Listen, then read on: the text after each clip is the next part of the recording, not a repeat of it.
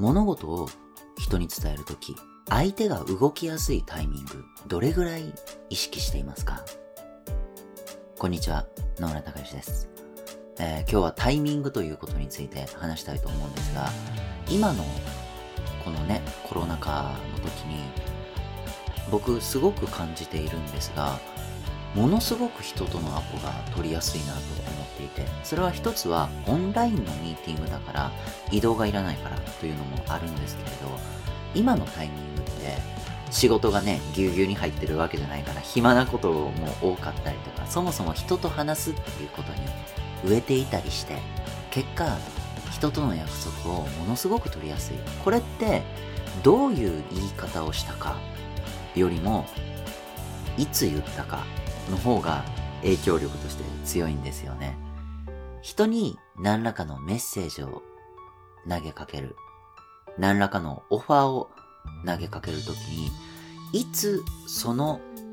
メッセージ、オファーを投げるのかで、成功確率は上がったりも下がったりもする。どうしても我々、メッセージをどうすれば相手がイエスって言ってくれるのか考えてしまいがちですが、いつ言えば相手が受け取りやすいのか、あんまり考えないっていう方も少なからずいるんじゃないでしょうか。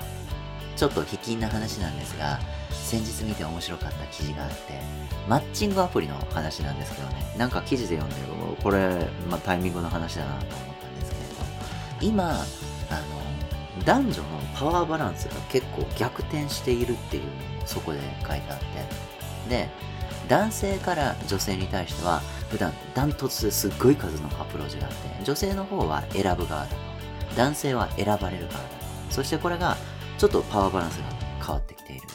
男性は、その、なかなかリアルで会うことができないから、このコロナ禍で。会うことにもリスクがあるし。っていうので、テンション落ちてる。そして女性は、例えば一人暮らしで家で寂しくしているからっていうので、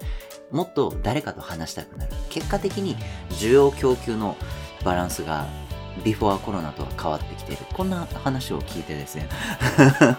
すごいなと思いました。僕の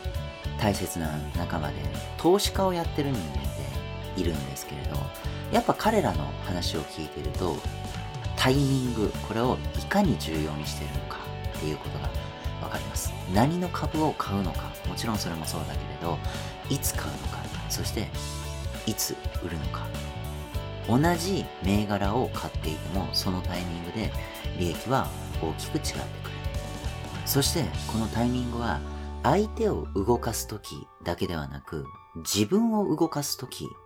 にもすごく重要だと思っていて、あの、気分的に乗ってる状態ってあるじゃないですか。で、そのタイミングだと自分を動かしやすい。逆にそのテンションがバーンと落ちちゃった後だと自分を動かしにくい。着手力、すぐに動くっていうのもすごく大事なことだと思っていて、例えばね、あ、これやろうと思った時あ、でもお昼ご飯だと思ったのですね。それでテンションブーッと落ちちゃうわけですね。そうすると結果的にそのワンアクションは取られないかもしれない。相手に対して僕は相手が動いてくれるタイミングがこれもすごく大事にしているんですが自分が動きやすいパッと思いついた時にパッと動くということも同じぐらい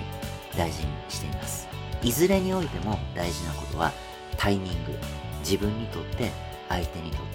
マーケット市場にとってどうなのか。こんなことを考えてみるのはいかがでしょうか。